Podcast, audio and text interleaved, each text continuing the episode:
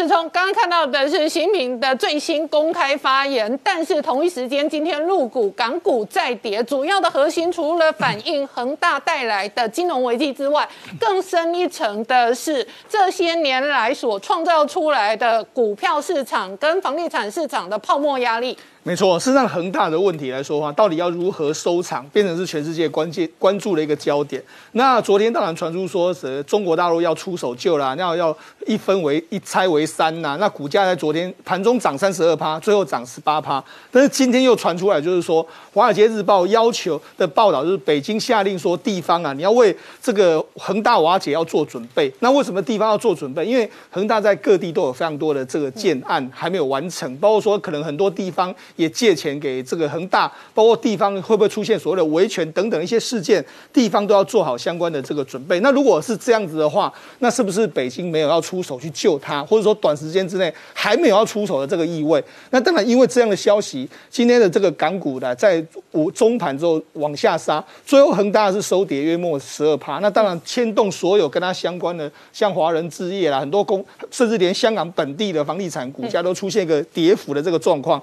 那目前的恒大的这个状况到底是如何呢？因为，呃，它原本有一个快快要到期的这个债券，那目前为止来说的话，它是还了中国境内的这个债权人，但是它没有还海外的这个债权人。那接下来还有陆陆续续即将要到期的东西，怎么去解决？那因为恒大的风暴的关系，这几天中国央行是展开一个注入流动性，他们进行所谓的两次的这个逆回购的这个操作，那一共呢？最近四天一一共注入了四千四百亿人民币到市场上面，显然啊，中国有想要用创造流动性的方式呢支撑恒大的这个状况。那恒大，你说今年就算是他过了这关，明年看来也不太好过，因为目前恒大总的资总的负债是高达这个三千亿美金左右。那除了这个今年呢，明年约莫还有六笔七十六亿美金，那折合新台币是两千一百二十亿的债务。那以目前的恒大的整体的还债能力来说，说这个七十六亿美金对他来讲根根本就是个天文数字。那特别是说，哎，最近期恒大的这个这些债券的值利率都飙到三百二十趴到五百六十趴。那这个意味就是说，你这个违约的风险其实是相当相当大。更更何况说，你恒大要发新债来还旧债，这也是不可能的事。所以目前来说的话，这些国外的买家，或是说目前恒大的股东，都要思考说接下来该怎么办的一个状况。啊，那除了这个恒大本身的问题之外呢？我觉得恒大会到搞到今天为止，其实它后面反映出来的是中国大陆房地产的估值过高的问题。那其实前几年的时候，潘石屹曾经有说过，就是中国的房地产的总价值是六十兆美金以上。他说是日本加这个美国加欧洲的总和。那当然就是显然是有点泡沫化过当。那因为泡沫化过当的时候，过去几年的时候，大家还是持续在一直在支撑这个房地产的这个状况。就没想到呢，因为这个房地产一直不断的往上涨，地方政府它也要撑房地产，因为很多时候呢，地方政府是靠卖楼来有这个钱进来，所以它跟然后它的投资呢又去。举债，所以这变成是一个恶性循环。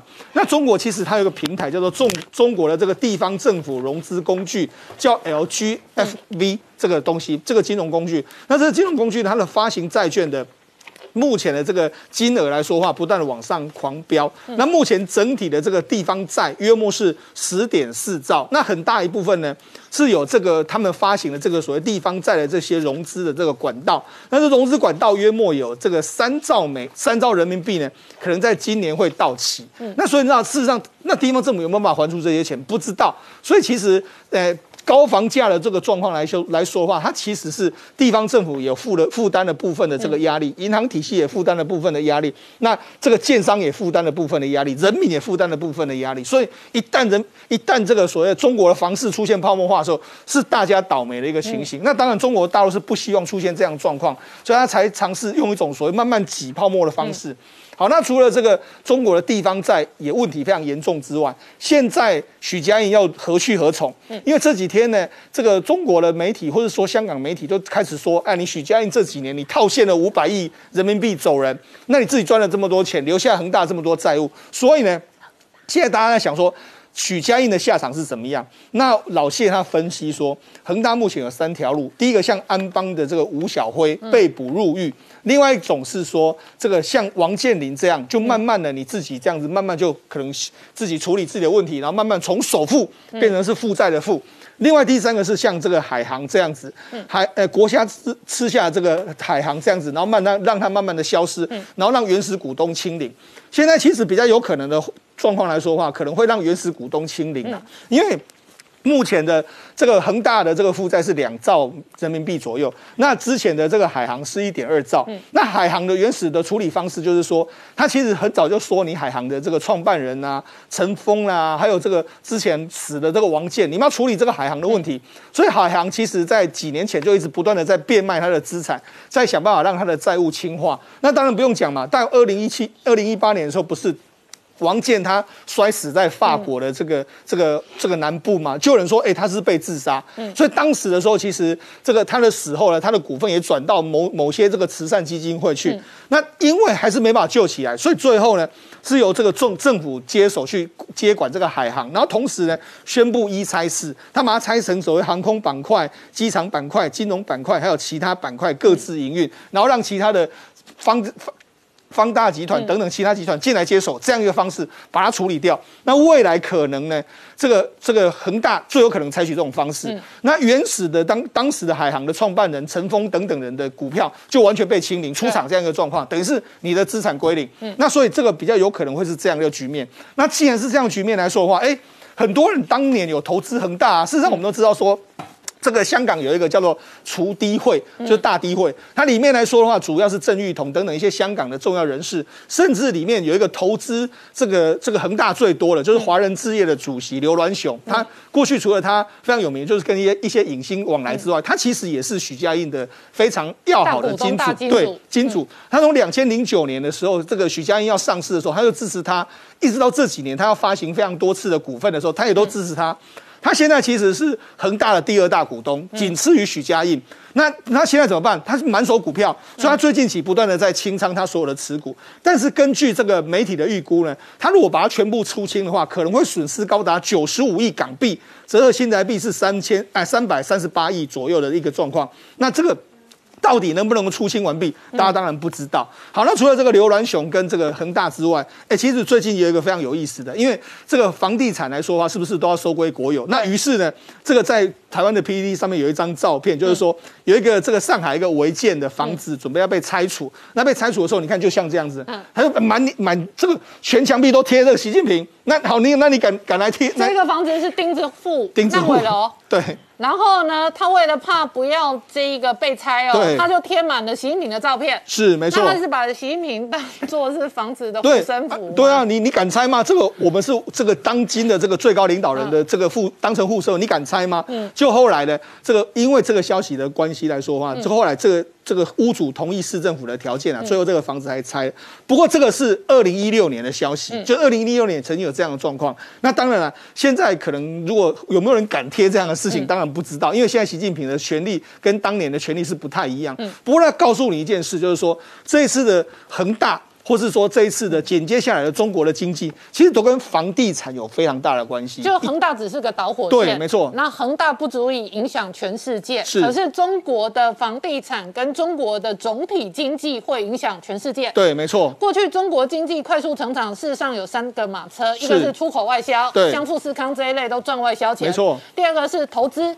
那投资说穿了，至少两成是房地产投资。没错。两千零八年金融海啸的时候，北京还推四兆人民币的大基建投资。是的。所以事实上有很多基础建设是过度投资的。没错。然后第三个是消费，那消费李克强都直接说没钱啦。是。所以现在看起来，三个马车可能都宕机挂点。对，事实上其中最重要就是这个所谓的他们的房地产。嗯，因为房地产来说啊，除了房地产本身之外，刚才林官提到那些基建，包括高铁的基建、高速公路的基建，其实它也都是为了要服务房地产。所以你一旦房地产下跌的时候，其实那些损失是难以估计的。所以我才说嘛。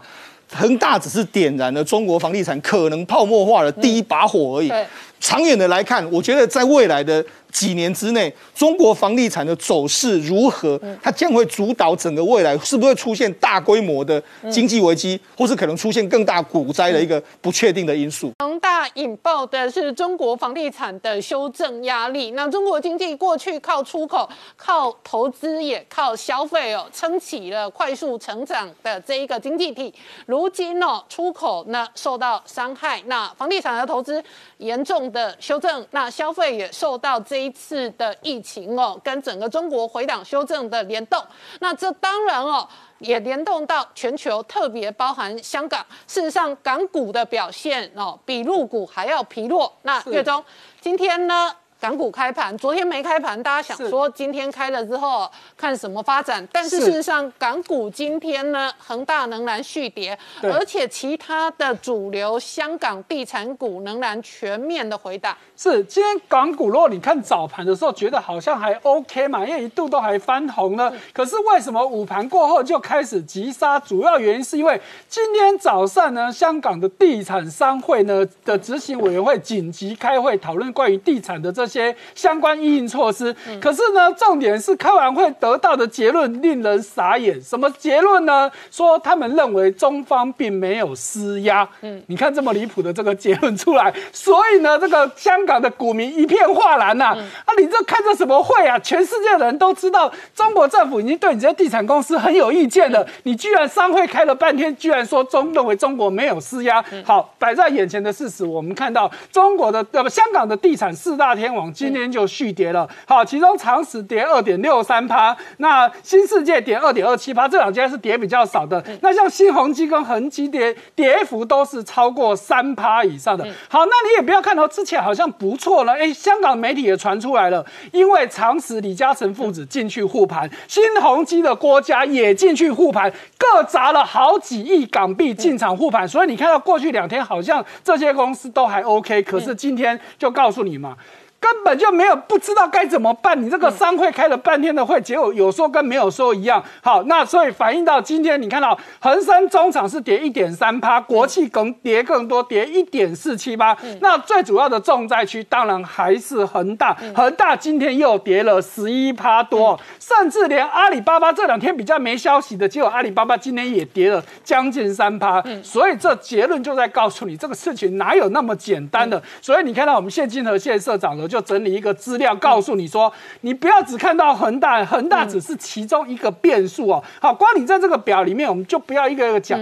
以负债超过一兆人民币，很可怕。现在中国的负债都用算兆的哦，哈，超过一兆人民币的地产公司至少就五家哈。所以你看到，我们刚说恒大，恒大基本上呢，如果整个恒大系加起来大概是两兆多了。好，那你再看到绿地控股负债一点一二兆，然后。融创中国一点一三兆，啊，然后这个碧桂园也有二点零七兆，然后甚至比较没有名的西安这个高科集团也是地产公司，也都负债一点五九兆，甚至还有这个红二代这个曾庆瑜的这个子女所开的这一家叫花样年的这。哎，这一家公司都可以负债将近一千亿，所以你看，连红二代开的这个地产公司都难保。你说这个问题大不大？好，那再看到，光几个负债比较多的家家就六七兆了。是，那六七兆是人民币，人民币哦。而且根据我对中国财报的理解。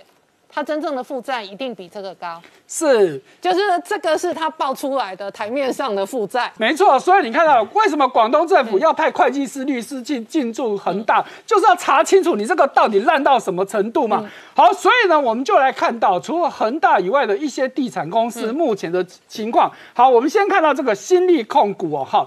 那它就在前两天呢，曾经在港股的部分一天之内股价暴跌九成，什么原因？因为被调降性平。哦，事实上它调降性平在更早之前，标普已经就把它调降了嘛。这一次会议再调降之后呢，哎，结果呢股价一下子就杀到底哦，哈。那所以呢，他就赶快怎么样？公司紧急停牌。那当然公司也想要出来救啊，哈，所以呢，公司所有的员工从高阶主管到一般员工全部都减薪，而且一减减六到七成。问题是没有用啊，因为现在市场已经传言出来了，你根本就烂尾楼了嘛，你这些一堆的建案根本没有建商愿意再提供你材料，工人也不敢去上工了。好，甚至现在网友已经开始。List 的一个名单哦，哈，洋洋洒洒有十几家公司告诉你说，这些公司的房子千万不要碰。那当然就包含了恒大、新力、幸福、华夏幸福等等一大串，我们就不要去念下去了。来，我们再看到下一家富力地产。好，这家公司呢，目前状况算比较好一点点的，因为以负债来说，一千四百亿跟刚比起来，真的是小咖的。可是它的问题就是它踩到三道红线。好，那所以呢，公司现在也要出来自救。它的自救呢，就是赶快把自己的财产能卖的值钱的赶快卖。所以呢，现在传出来，它有价值一百亿人民币的资产就要卖给相对比较情况好一点的碧桂园哦。那当然这样子也不够，所以它的董事长张力呢，自掏腰包八十亿。买公司自己的短期债务，好，那问题是能够撑多久呢？好，这是一个问题。再看到华夏幸福啊，这家公司一点都不幸福哦，因为什么？前面讲的这几家负债很多，但是至少在业绩上都还可以过得去。可是华夏幸福的业绩却是直直落，好，不管是营收还是获利的，都是大幅的衰退。好，那。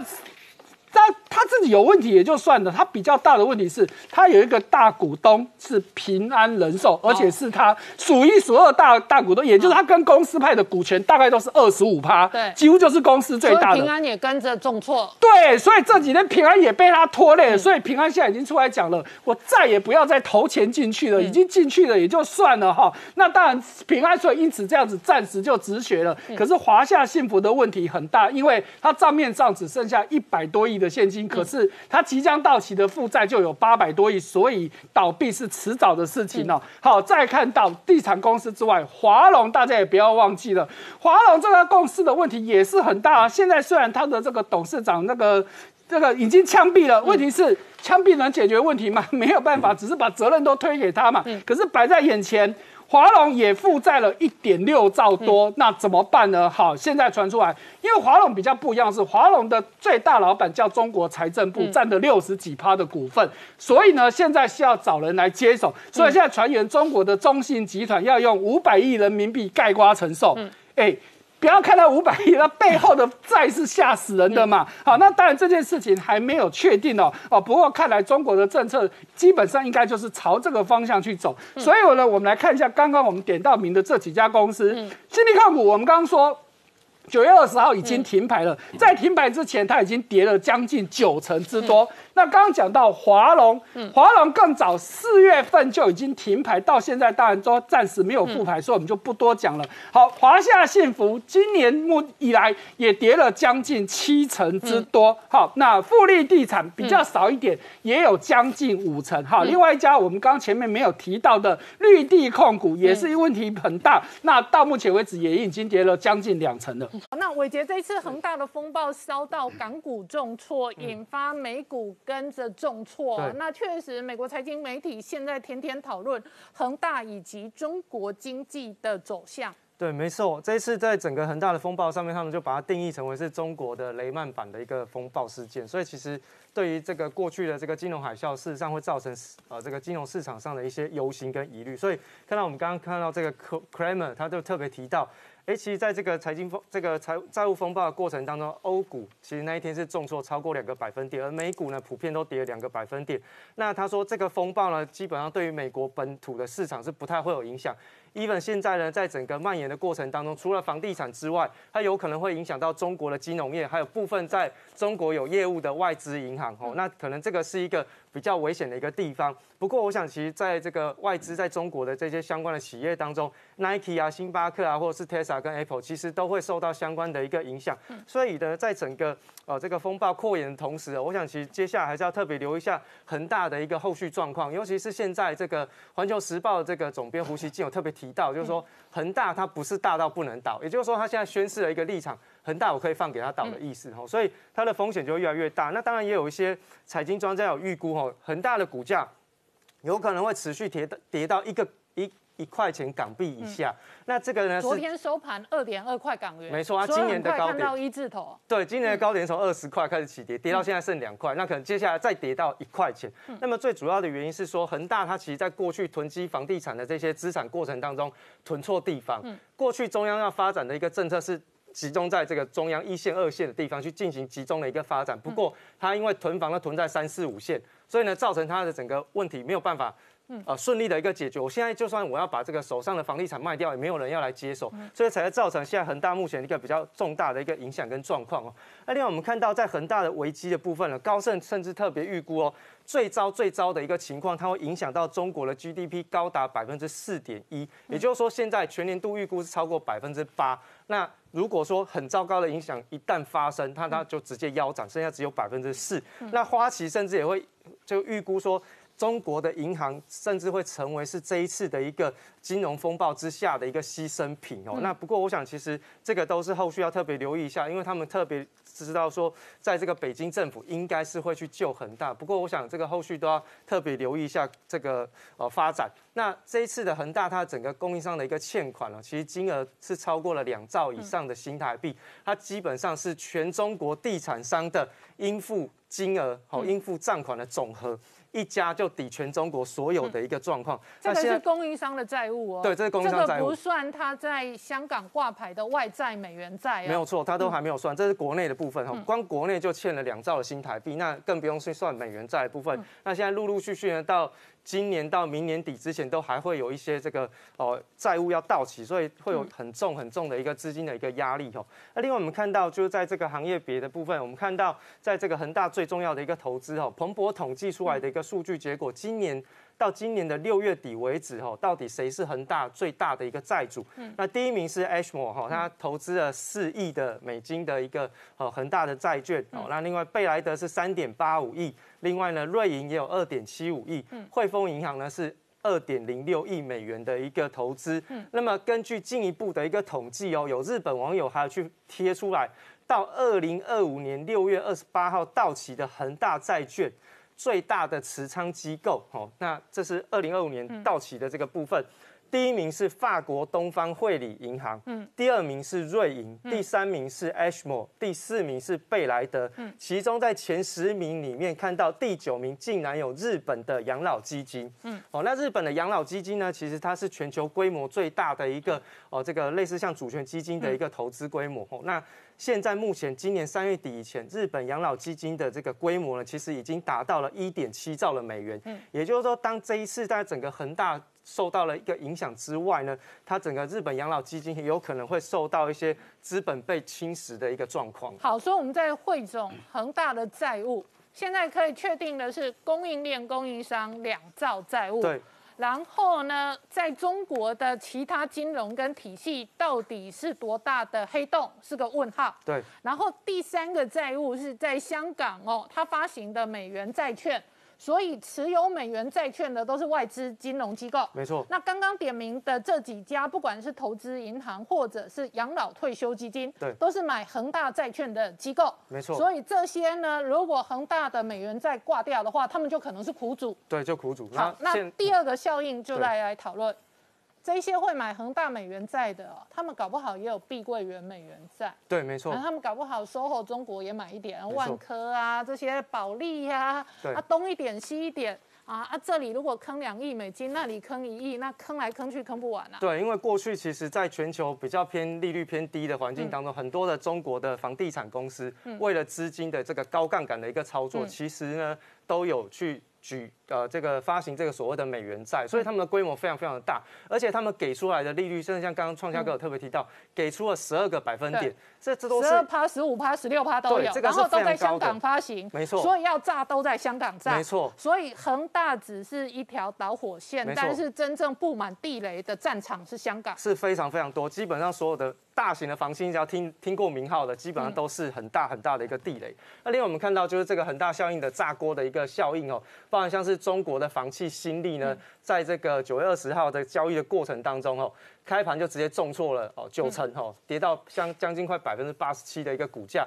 那下午哦，在这呃三点三十八分的时候，临时就说我要停牌交易。那公司也没有说对市场上交代说我是因为什么样子的原因而停止交易，因为其实在他们呃港股或者在入股交易的时候，他们要停牌，其实就是公司宣布停牌就可以。那理由的部分你也可以不用交代。那所以所以这是摆明了又是另外一个对，然后这时候就网友又传出来说，哎，你怎么这个员工减薪啊？然后高层减薪百分之七十，是不是你又碰到了这个相关的一个债务危机？那这一家公司其实过去在经营的过程上面，其实一直都是利用高杠杆的一个操作去进行这个哦这个融资的一个哦。操作，所以其实他们的这个资金锻炼过去也发生过好几次，大家才会比较担心。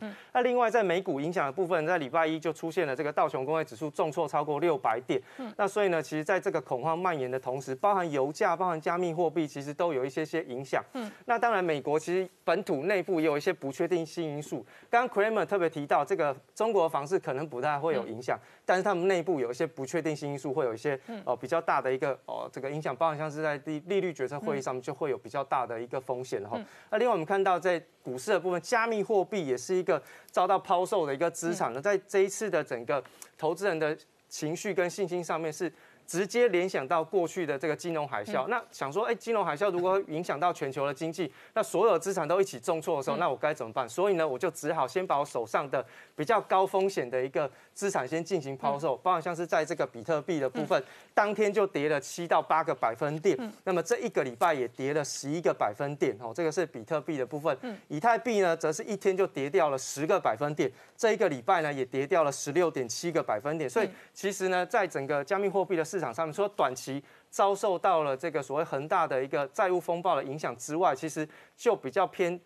长期的一个角度来说，也受到了一些资金紧缩的一个影响了。好，我们稍后回来。好，岳庄刚看到的是习近平新的谈话，但是这一次路透社独家追踪，北京把相关的香港地产商叫去哦，要求处理住房问题之后呢，港股今天全面崩跌，长江实业都跌掉快十个百分点。是没有错，上周五呢，这美。北京政府找了香港的地产商的负责人去北京喝咖啡，可是到底找了谁呢？媒体并没有明说。不过呢，大家猜，大概也不脱就是这几家龙头啊，就包含了长实集团、新鸿基、恒基跟新世界这几个龙头哈。所以呢，到。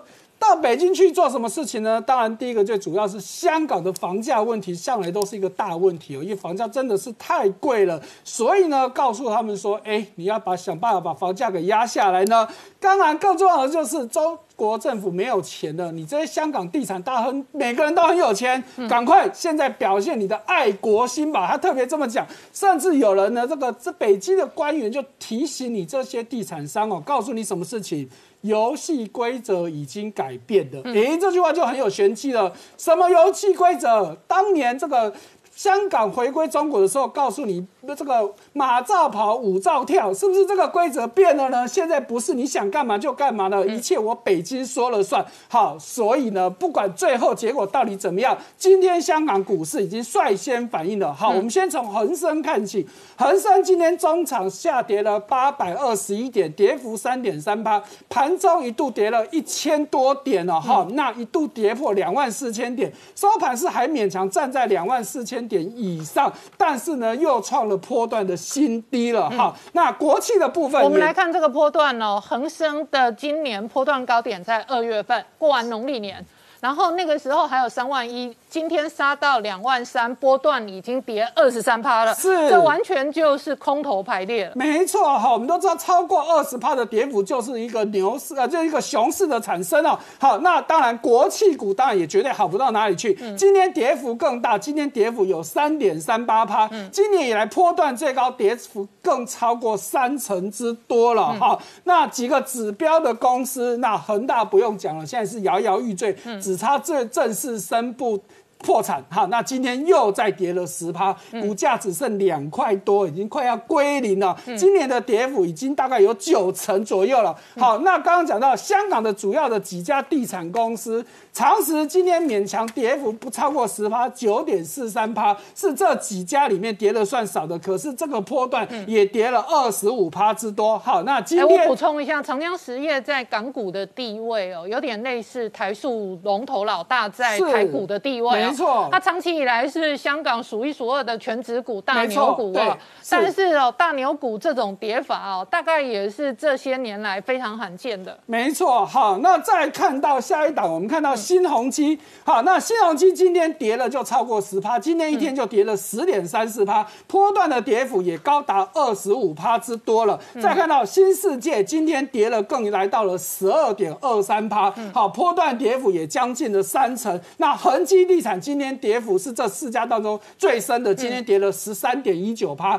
波段跌幅也超过两成五啊，所以我们就知道香港的问题，我相信不是只有今天而已。接下来到底北京政府要这些地产做什么事情，未来一定会越来越明朗。那我们而且我再补充哦，香港四大地产这种跌法，下一轮可能就有金融机构的呆账跟压力，然后紧接着而来楼市就可能有修正的风暴。是因为香港的这一个楼价哦，基本上也是非常非常不合理，而且非常离谱的。那如果股灾、楼灾一起来的话，那对全世界可能会有新一轮的包含金融、政治跟军事的变化。没错哈，当然我们这刚刚有提到这一波的主要问题就是嫌香港的楼市太贵了嘛，显然就是要你这些地产商降价，那甚至会不会有一部分的地产就被收归国有，这都是不无可能的事情。所以你看到李嘉诚又再度卖他在中国的产业，这次是卖上海静安区的产业哦，卖了二十一亿人民币，只是现在大家比较怀疑。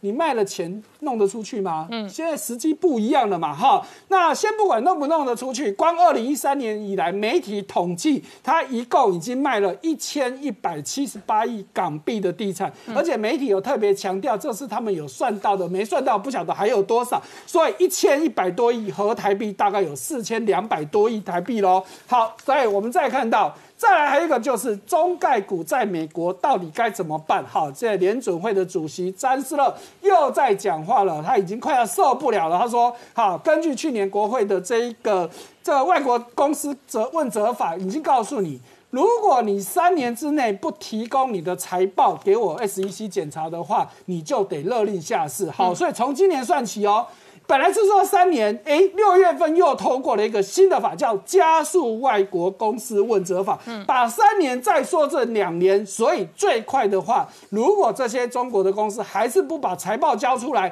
明年中概股就通通要在美国下市。哇，这个问题真的就是核弹级了。好，再看到中国的问题哦，想到恒大，哎，你看到《环球时报》的总编辑胡锡进出来讲话说，哎呀，恒大不是大到不能倒吧？该倒的就让市场机制让他倒嘛，而且他的倒跟政府的这个紧缩没有关系啊，是他自己太扩张太快，问题太大了嘛，跟政府没关系。结果他一讲这么讲的结果的好。这个路透社先出来打脸了，他说啊，这个《环球时报》是小报，而且胡锡进不代表政府，胡锡进说的不见得算。那网友也跳出来说了，哈，你看啊，现在就开始讲市场经济了哦，你之前为什么不讲市场经济？现在你又回过来说市场经济的问题，那恒大真的大到不能倒吗？我们就等着看了哈。那比较重要的是，这个银行团已经开始对恒大的。倒闭做准备了哈，所以跟恒大往来的银行高达一百二十八家，非银行但是也有放款给他的也有一百二十一家。其中呢，这个关谷的部分我们就不说了，比较属于民民营的，像民生银行，基本上都已经在提列呆账，甚至自己主动说，哎呀，一些短期贷款我就让你展延啦。所以实际上会有损失多少呢？哎，根据八月底最新恒大自己的财报，它的。负债已经高达一点九七兆人民币了，哈，比之前又在更多了。其中有息的负债有五千七百多亿，那还有六千多亿是属于应收账款的部分。除此之外，还有欠建商的钱啊，欠供应商的钱啊，甚至盖收了钱，房子还没有交付交货的这些，这林林总总加起来，所以得到刚刚将近两兆的数字。嗯。好，所以这些金融机构呢，也真的已经被恒大拖垮了。我们看到这个民生银行，哇，今年以来已经跌了二十三趴多，再加上今天又跌了将近六趴。好，不只是银行有问题，连保险公司也很担心啊，因为保险公司也是一堆的贷款，就是。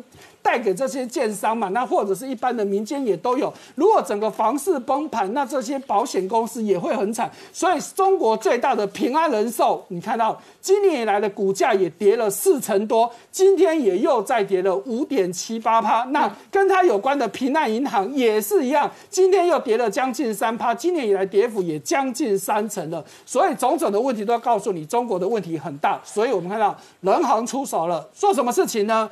开始紧急往市场里面倒资金，嗯，好。就在上礼拜五，紧急到了九百亿人民币，合台币将近四千亿哦。这个动作是近两个月以来最大的，所以外资机构呢纷纷在对这件事情做评论哦。很显然的是，中国政府已经知道恒大一旦倒，对市场绝对冲击很大，所以要防患未然，先赶快放水进去市场里面，以预防这件事情。那另外一方面，我们看到全世界的投资机构赶快抛售恒大的资。的这些相关的债券呢，好，其中这个欧洲最大的哈叫东方汇理的，它原本在三月份的时候持有光恒大的公司债就高达三亿美金，哎，在三月份的时候它是全部里面持有最多的，结果现在剩多少？剩两千五百万。也就是说，他光这半年左右，他把恒大债券九成以上都丢出去了。好，那恒大的债券到底有多少呢？估计大概有两百亿美金之多。好，那到六月份的时候呢，新的统计告诉我们说。到六月份的时候，谁持有最多？第一名，英国的这个安石安石集团持有大概四点二亿美金，哎，比那时候的这个刚说东方汇理在三月还要多，表示什么？东方汇理已经抛在抛了，结果居然还有人在接，所以贝莱德手头上也有大概三点九亿，瑞银有二点八亿，汇丰有两亿，所以呢，人家都已经看到有问题的，显然这几家机构还在接，那显然的这个问题呢没完没了，但你这些还想要接？接的，我怕你真的会接到刀子。恒大的地雷风暴引发了香港的股票市场破底跟重挫，那同时引发开发商哦开始杀价卖出这一个楼盘哦，所以呢，外界判断香港的股市跟楼市都会有一波明显的回档。那另外一个指标的观察是，香港四大地产天王呢，到底要不要响应共同富裕，那一起共同捐地？那同一时间哦，过去在中国内。部，我事实上这一些赚大钱的地产大亨是非常奢华的。许家印哦，拥有全中国最大、最豪华、最贵的私人飞机哦，林林总总的奢华的行径都被起底出来。对，刚才林官提到，其实这个曾经是六百亿人民币身价的一个大富豪，楼起但是楼塌，但是楼塌之后，最近大家开始在网络上起底，他六他六百亿人民币的身价到底过着什么样的？生活好，我们先看看这个呃，它这一台飞机，刚刚主持人提到这个叫 G 四五零的飞机。这叫湾流飞机哈，这一台的价值是二点八亿的人民币好，那它的我们来叙述它这个字，这个是它在二零零三年曾经哈呃透过一个叫可利亚的一个至高最高的一个航空设计研发团队来设计这架飞机。哦，所以这架飞机基本上它有很多的性能。我们先看它的长度是在二十七米，它的高度可以到七米，它的羽翼的长可以到二十三米。好，但经过设计，对，经过设计好，你看它的长度。高度、宽度，而且最重要，它是零点八，呃，最最快的巡航的赫马，可以到在海上可以到四千三百五十海里，可以行驶这么这么远。另外，它的高度可以到四万五千米的高度。所以，但是大家来想说，这一架飞机，这一架湾流的设计是在做载谁的？在许家印吗？不是，是在他的爱将，哪个爱将？他的足球队员呐。他叫做用湾流来载这个他的足球队员，因为他喜欢用这一台去征服全世界，他去打打。所以他除了物业、地产之外，还有旅游，最重要他还要一个什么运动？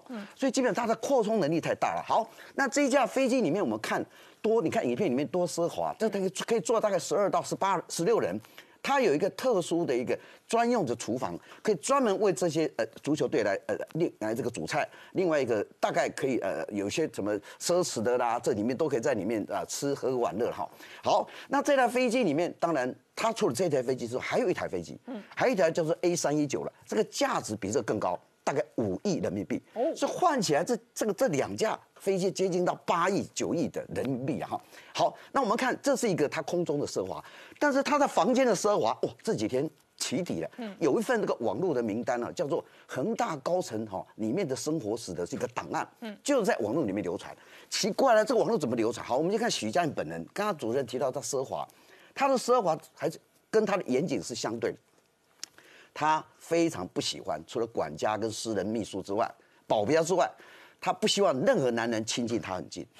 我是不晓得，男人是对他有危险的，还是对他有一些有一些可能会暗杀他哈。第二个，呃，他自己非常呃讲说他有高高规格，嗯，高规格，我人走到哪里，电梯就要到哪里。换句话说，总部这么大，我要走到那个地方，电梯你就要开着，嗯，哦，等着我哈。另外，他的吃的东西也非常奢侈，他喜欢吃日本的温室的。呃，哈密瓜哦，而且最重要，我们这个，比如说我们这矿泉水，它不是喝一般的矿泉水，它矿泉水要生产批次哦，要批号的哦。呃，另外呃，它这个呃非常房间里面它要求的温度啊，我的房间他住的房间温度湿度不能超过五十度，好，所以这个都是它一个奢侈奢华的一个部分哈。好，那我们看很多网友里面说啊，贫穷限制了我们的思想啦，这么夸奢，这么呃这么这杠杆这么大的这个公司不得不倒，好。那最近网络又起底了，除了他的私人飞机，他还有两位儿子啊。嗯，这两位儿子叫做房二代，叫叫做这个太子爷。嗯，大家就开始起底了哈。那我要刚才讲说这个太这个大大大儿子，大儿子叫做许志健，他是什么？留学加拿大。哎，这一位大公子基本上其实他很平低调了，他就是喜欢喝可乐跟薯条。哇，奇怪了，怎么这么大家族喝可乐薯条？他要的规格就是这个哈。可是他他跟他老爸一样，我要特别提到他扩充很大。嗯。这位这位呃大公子许家印给他留在上海，这个叫做全族建筑公司，这家是上海一家上市公司，很清楚的，他现在总市值是一点三八亿人民币，这几年来总共扩充了五点五倍，嗯，学了他老爸，杠杆的程度之大了。好，另外他五年之内他投资了一百亿人民币，各位我他讲的都是亿的，就是亿的，不是百亿，就是百亿以上的哈。这位大儿子哈，这位大儿子目前掌管他的像说他的园林呢。啊，这个这个农业的啊，就是他的这个呃植栽啦、土方啦啊这方面呢，还有这个所谓的物业了哈。这位大儿子，那二儿子更更呃更厉害了。二儿子是呃留学呃叫做哈佛，大家叫做哈佛海归。这个名字哈，从来这个叫做许腾克，从来没有人知道这个人的名字。他在外面只用 Peter，所以他公司里面非常的低调神秘。这位 Peter，许家印给他在广州、惠州给他积极扩充。各位啊，我们在台湾现在推案一百亿就算了啦，他这一位二儿子大概一年可以推七百亿人民币的案量，哇，七百亿如果乘以五，一年可以推三千五百亿台币的案量，嗯，你就知道他扩充多大。他在整个吃下一百五十米的叫做中旅岛哦，这个整个的呃这个物业。那最后我要讲一下，其实刚刚那个主持人提到，去香港，香港还有个两个受许家影响最深的，一个就是刘銮雄，刘銮雄已经。被投资他的时候亏了几十亿人民币，还有一个新世界的郑家纯，但亏了三十亿的人民币，所以我相信啊，这样的奢侈的档案，慢慢的还会再。露出来，嗯，报道他们全家奢侈的一面，所以这个都可能被这个中南海哦好好清算、清算监测。好，那月中我们追踪恒大，事实上很长一段时间了。去年这个时间点，我们也追踪恒大。那从去年这一个时间点到现在为止，恒大的股价又在崩跌将近八成哦。是，今天事实上又再度重挫一层。对，没有错。我们知道这个恒大的问题，其实我们在昨天的第一时间，其实我们就已经发现说，哎，恒大股价突然昨天暴跌了十六趴多，我们就猜说是不是快要完蛋了？果然事情就传出来，就如刚刚世聪所提到的。哦，这个是很大的问题哦，居然是国营的银行去抄你的家，嗯，呃，这那跟之前的紫光一模一样嘛，嗯，会跟要去要求紫光能要被冻结、要破宣布破产的也是国营银行，那现在呢，哎，更不要说你恒大你是私人公司哦，紫光是这个。政府的机构、政府的支持的公司都已经这样子，那你恒大问题这么大了，我真的得收拾你了。好，所以我们看到不只是恒大的股价大跌哦，哈，连恒大的关系企业呢，一代的全部都跟着跳水。好，我们就看到。今天恒大的股价再跌了十点四八趴，那它的恒大汽车今天也跌了十点九三趴。要知道，昨天恒大汽车汽车跌二十趴，更夸张哦，比恒大地产跌的还要多。再来，恒大物业今天是跌的比较少，跌零点七四趴，但是恒大物业昨天跌了将近十四趴，嗯，连一个看起来根本就没有关系，只是因为关系企业的恒腾网络，昨天也跌了十二趴，不过今天倒是有止。跌小还回升了一点二三炮，所以整体来看，这个恒大的问题显然是政府不想救了，嗯，准备就是要让办好的出去啊了哈。好，所以呢，看到恒大中国最大的地产公司，以前大家都觉得大到不能倒，现在中国政府显然开始整肃你，那其他的企业当然看在眼里，很担心的。所以我们看到小米的创办人雷军，哎，居然就在最近把他。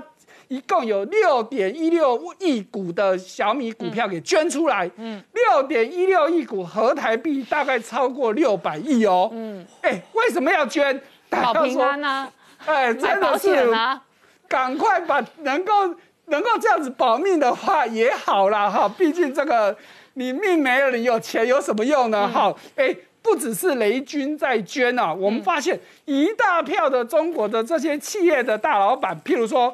美美团的创办人王兴也捐了二十亿的股票，抖音的创办人张美元的股票，对，二十亿美元的股票，对，二十亿美元。那抖音的老板张一鸣也捐了大概七千七百万美元。好，那再来。拼多多的创办人黄峥也捐了二点三七趴的他的股票，成立一个基金会哦，价值大概也有到一亿美元。好，再来腾讯的马化腾，甚至准备要捐七十七亿美元，哇，帮助地方。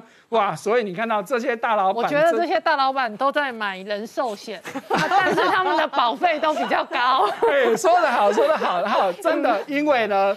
好，这个恒大会不会倒，还是一个问号。可是呢，另外一家在四川的蓝光地产真的就倒了。哈，那这个四川蓝光其实早就有问题，他在五月份的时候就把它价值三十几亿人民币的资产脱手卖给万科喽，结果还是不行。就在这几天，他的债券正式违约。哇，他这一违约之后呢，当然就是股牌效应哦。现在的大家去统计。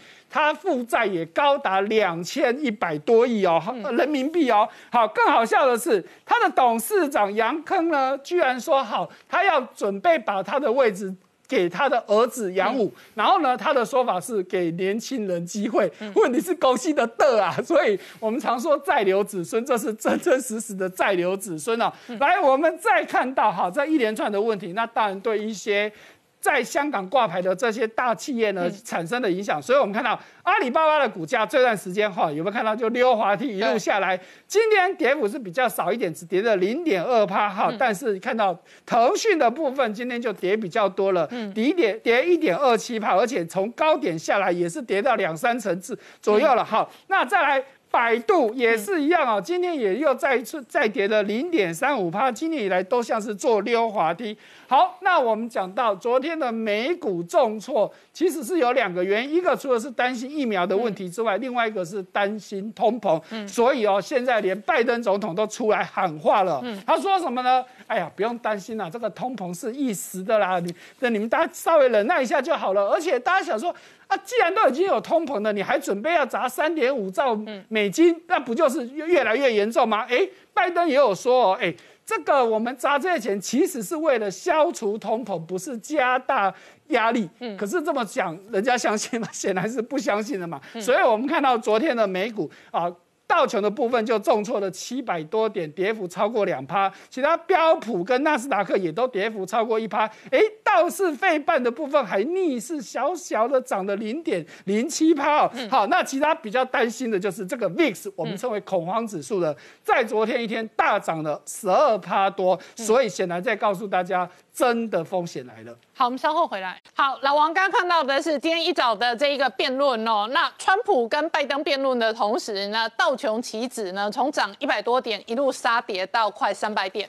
同一时间，在 Vegas 的这一个线上赌博盘呢。红色的这条是川普，川普的这一个最近的赌博行情、赌盘行情下跌了，然后呢，拜登反弹了。前一波本来哦，拜登跟川普的差距有相当大的同时呢，是因为疫情最恶劣的时候，后来两个人哦，几乎快要进入黄金交叉哦，几乎是五五坡。但是今天的辩论使得两人的这一个线上赌博盘的差距拉大。对，如果看这个图也蛮有趣的，这跟股市也蛮像的哦。所以因为过去我们会说这个股市华尔街哦，其实川普哦是他最大政见，所以当川普如果能够当选的话，几乎是股市再创历史新高保证嘛。所以这个今天的美股道琼哦，这个期货电子盘哦，这个在他辩论后一结束之后，大家想说哇完了，这川普危险了哦，这个。道琼斯急杀，从原本涨了快两百点，一路急杀到两跌两百多点哈，所以这个当然是美国美国选民啊，大家都在看关注一场哈。那讲到美国，他们这次辩论会啊，专注在他们当下当下的这个财政问题嘛，经济问题。那其实中国也有很大经济问题，现在等着他哈。那中国什么问题？现在恒大哦被爆出来有一千两百多亿美元的债务哦，这个债务太庞大了，几乎可以说是全球啊这个排名数一数二的负债的地产商了哈。那这样子问题怎么怎么怎么办法呢？这个中共的官方也也很担心哦，传出哦，这个中共呢已经动用到这个副国务卿哦，刘贺也出面来主持相关的债务会议哦，这算成绩很大了哈。那这个可以合理来解释啊，就是说。大到不能倒了，你要想这个最大的刘鹤是习近平的国师哎，对啊，前一次刘鹤常常出场是跑去跟川普签合约，他是跟对方的总统一个国际性的大总统来签约的人，所以恒大的江湖地位跟川普差不多，差不差不多，因为他是所谓我们就五个字吧，大到不能倒嘛。你要想啊，如果恒大今天出来说我倒闭了，那他那些房子那怎么办哈？那中国的地产会迎来一波这个很大的，大家券商都倒了，那小家券商更更危险嘛。事实上，中国的这个地产哦，包括这个我现在查到碧桂园哦，它上半年啊。今年上半年的负债目前是一点五八兆人民币啊，也是非常高啊。然后这个它的负债额是你把中国石油、中国宝钢、中国神华三家国营企业加起来负债都抵不了一家地产商的负债哦。所以说你现在说未来大家说中国下一波韭菜要割哪？嗯，是地产这个地方哦，大家要很小心哈。如果地产开始往下，是马云也曾经看坏过中国的地产哦，所以我觉得这个未爆弹哦，现在都出动了这个刘鹤来处理哦。未来几个方向嘛，我们看下一张。未来几个方向，反正所有出动刘鹤出面的。一定是哦，万一倒了就会倒到习大大。对啊，所以不能让他倒啊，不能让他倒，又有几个方向嘛。第一个，你靠这个公司控制，你就要么把恒大下面那个电动车部门让它上市嘛，让它再来挖一笔资金嘛；要么就怎样，国进民退嘛，你把股份我政府来接管理嘛，这是有可能的。因为事实上，我们看下面这张图啊，刘鹤在最新的最新我们这个有有九月十五号中国公布了一份的报告，这个全名我给他讲出来叫。关于加强新时代民营经济统战工作的意见，这是什么意思？就是说你要扶持民营企业的成长哦，当然呢要跟公务部门呢要妥善密切的合作啊，这个什么意思？文字是这样了哈，但实际意思就是说。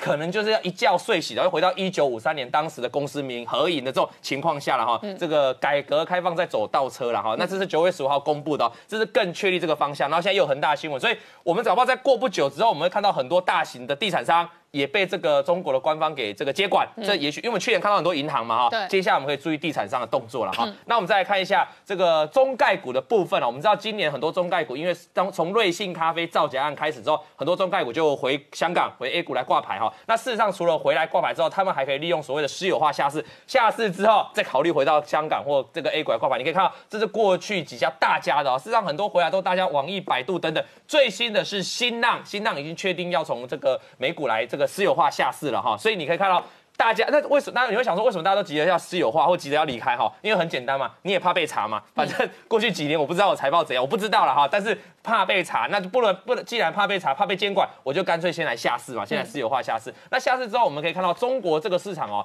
这个是中当然是是讲中概股部分。那我们讲美国企业部分哦，中国在这个第一阶段贸易协议的时候，答应要答应美国要开放什么？开放这个证券市场，开放保险市场，开放商业银行市场，而且未来几年的这个规模是越来越大。那我们看到美国很多企业就开始进去了，像美国运通啊，在前一阵子哦，已经取得什么中国的银行卡的清算机构，这是第一家外资哦。另外还有 PayPal 这个我们知道是国际性的大公司嘛哈。他也进到中国也获准哦，他可以做什么事业？你知道，他可以做这个境跨境的支付，也可以做移动支付啊。事实上，我们知道中国的移动支付大概就是被那个支付宝嘛哈，然后还有被这个微信的微信的这个也是移动支付，这两大家独占。那所以这个 PayPal 进到这个市场要抢那剩下一点点，你说几趴三趴的空间？事实上中国市场很大，三八对 PayPal 来说就很赚了哈。那你要看过去，我们看这张图啊，这个是中国市场的牌照，所谓相关移动支付的牌照，你看到这几年是越来越少，也就是说你进入中国市场要拿到这个牌照许可是很难的。那我们今天要担心一件事，是说美国运通或 PayPal 进到顺利进到中国之后，他拿到牌照之后，会不会中国就会利用这个牌照事情来对他们施压，或者是你是不是被迫在中国市场你要选边站？我觉得这值得下面下一个中美贸易要讨论的重点。所以我们来看到特斯拉，特斯拉现在就有中国的这个电动车公司，他们威马创办人他说，市占啊迟早会被中国品牌给瓜分。他是拿过去苹果例子，他说苹果进到中国之后。一开始很厉害嘛，对不对？可是后来就被一些小一些品牌，像小米、OPPO、vivo 这样给取代。那说特斯拉会重演啊？不过我想跟他讲，这事实上是想太多了。因为就目前为止，我看到是特斯拉进到中国去分割，然后去吃掉你中国市场。你们看这些最新的二零二零 Model 三的中国销售量统计哦，这到最新的统计到最新的九月份，你可以发八月份了，你可以发现。特斯拉现在平均每一个月都可以交出一万一一万台以上的 Model 三啊，所以事实上特斯拉的销量在中国是非常畅销的。那我们可以看到现在这张图啊，这是 Model Three 啊，在网站上的二手市市场哦，平均大概花四十几天就可以把车子卖掉了，所以卖掉的销量速度算非常快了哈。所以我大我认为特斯拉未来在中国这个地方还是可以这个称霸一三啊。你要等它它再度被被分割的时候，可能还要一段时间。那最后我们来看到这个 Nokia 目前的最新消息，它已经成为了英国这个电信的最大的五 G 供应商。我们知道英国的首相过去是偏好华华。华为嘛，后来被施压，所以七月份他说我再也不用华为了。现在 Nokia 就抢占华为的地位，所以这一则新闻告诉大家说，华为在中美国不断的施压之后，它的确有受到影响。很多原本拿得到订单，可能未来会持续面临这种流失的情况。